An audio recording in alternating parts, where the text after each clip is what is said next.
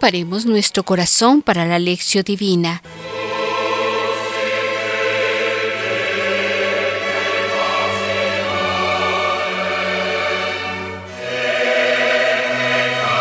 Iniciemos este momento de reflexión con la oración.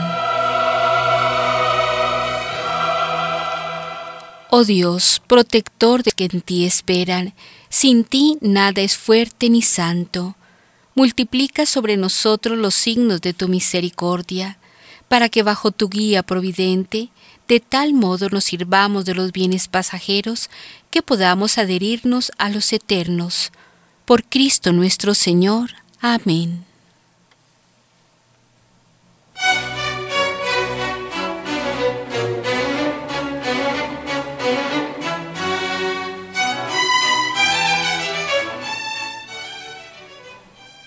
El Evangelio de hoy es tomado del Evangelista San Mateo, capítulo 13, versos el 47 al 53.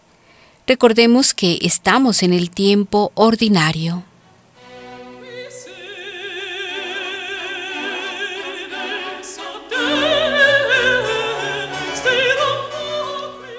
También es semejante el reino de los cielos a una red que se echa en el mar y recoge peces de todas clases.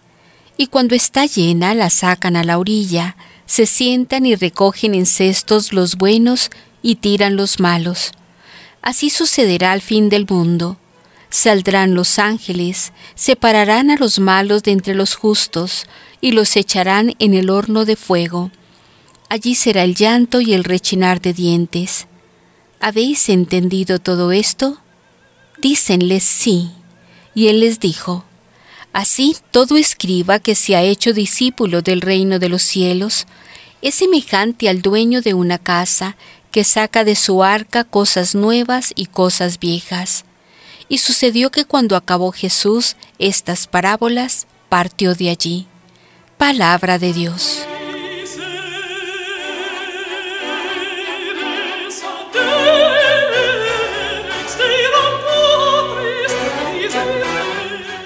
Reflexionemos.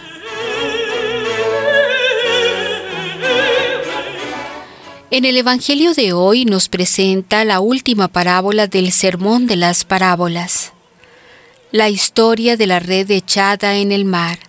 Esta parábola se encuentra en el Evangelio de Mateo sin ningún paralelo en los tres otros Evangelios.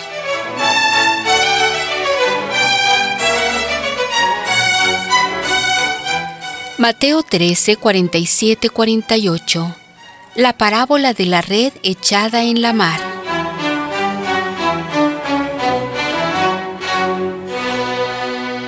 La historia contada es bien conocida por la gente de Galilea que vive alrededor del lago. Es su trabajo. La historia refleja el final de un día de trabajo. Los pescadores salen al mar con esta única finalidad, echar la red tomar muchos peces, llevar la red llena hasta la playa, escoger los peces buenos para llevárselos a casa y tirar los que no sirven. Describe la satisfacción del pescador al final de un día de trabajo pesado y cansado. Esta historia tiene que haber producido una sonrisa de satisfacción en el rostro de los pescadores que escuchaban a Jesús. Lo peor es llegar a la playa al final de un día sin haber pescado nada. Juan 21:3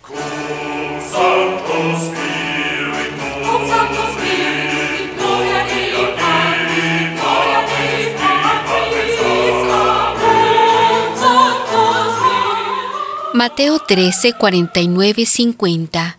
La aplicación de la parábola.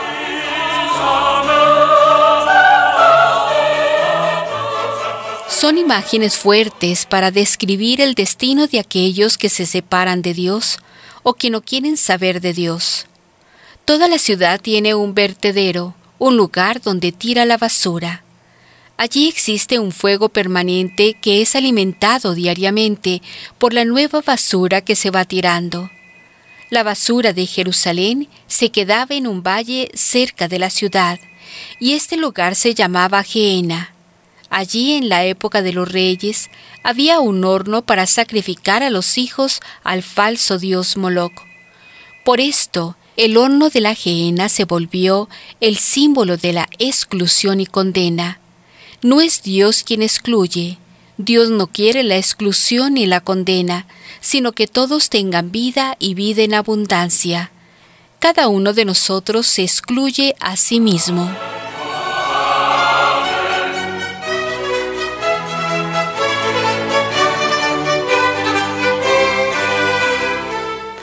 Mateo 13, 51, 53. El final de las parábolas.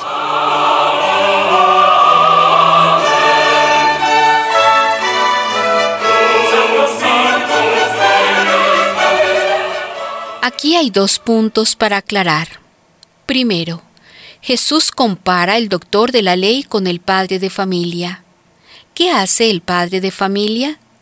Él saca de su arca cosas nuevas y cosas viejas. La educación en casa se hace transmitiendo a los hijos y a las hijas lo que ellos, los padres, han recibido y aprendido a lo largo de los años. Es el tesoro de la sabiduría familiar, donde están encerradas la riqueza de la fe, las costumbres de la vida y tantas otras cosas que los hijos van aprendiendo. Ahora Jesús quiere que en la comunidad las personas responsables de la transmisión de la fe sean como el padre de familia. Así como los padres entienden de la vida en familia, así estas personas responsables de la enseñanza tienen que entender las cosas del reino y transmitirlas a los hermanos de la comunidad. Y ve, se trata de un doctor de la ley que se vuelve discípulo del reino. Había pues doctores de la ley que aceptaban a Jesús como revelador del reino. ¿Qué ocurre con un doctor en la hora en que descubre en Jesús al Mesías, Hijo de Dios? Todo aquello que él estudió para poder ser doctor de la ley sigue siendo válido, pero recibe una dimensión más profunda y una fidelidad más amplia. Una comparación puede aclarar lo que acabamos de decir. En una ronda de amigos, alguien mostró una foto donde se veía un hombre de rostro severo, con el dedo levantado, casi agrediendo al público. Todos quedaron con la idea de que se trataba de una persona inflexible, exigente, que no permitía intimidad. En ese momento llega un joven, ve la foto y exclama, Es mi padre. Los demás miraron hacia él y mirando la foto comentan, Vaya padre severo. Y el chico joven contesta, No, en absoluto, es muy cariñoso. Mi padre es abogado. Aquella foto fue sacada en el tribunal en el momento en que denunciaba el crimen de un latifundista que quería desalojar a una familia pobre que moraba en un terreno baldío del ayuntamiento desde hacía muchos años. Mi padre ganó la causa. Los pobres pudieron quedarse allí donde estaban. Todos le miraron de nuevo y dijeron, ¡qué persona más simpática! Como por un milagro, la fotografía se iluminó por dentro y tomó otro aspecto. Aquel rostro tan severo adquirió rasgos de una ternura entrañable. Las palabras del Hijo cambiaron todo, sin cambiar nada.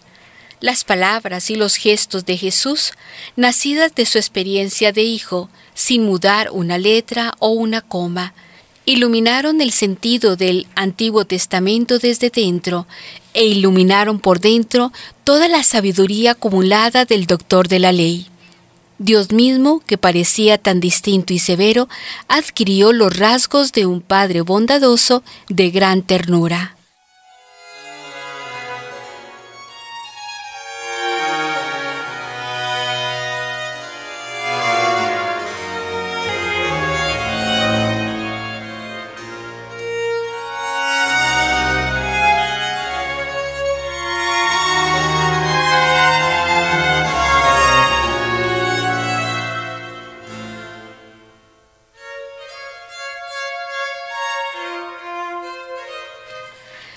Para la reflexión personal.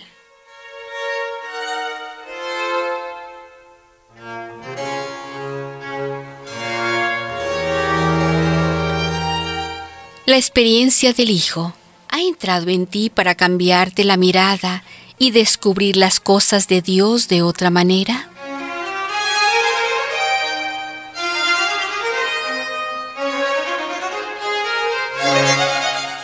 Te ha revelado el sermón de las parábolas sobre el reino?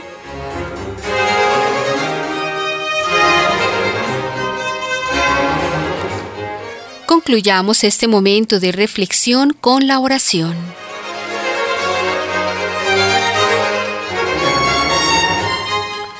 Alaba alma mía Yahvé, Yahvé mientras viva alabaré, mientras exista tañeré para mi Dios.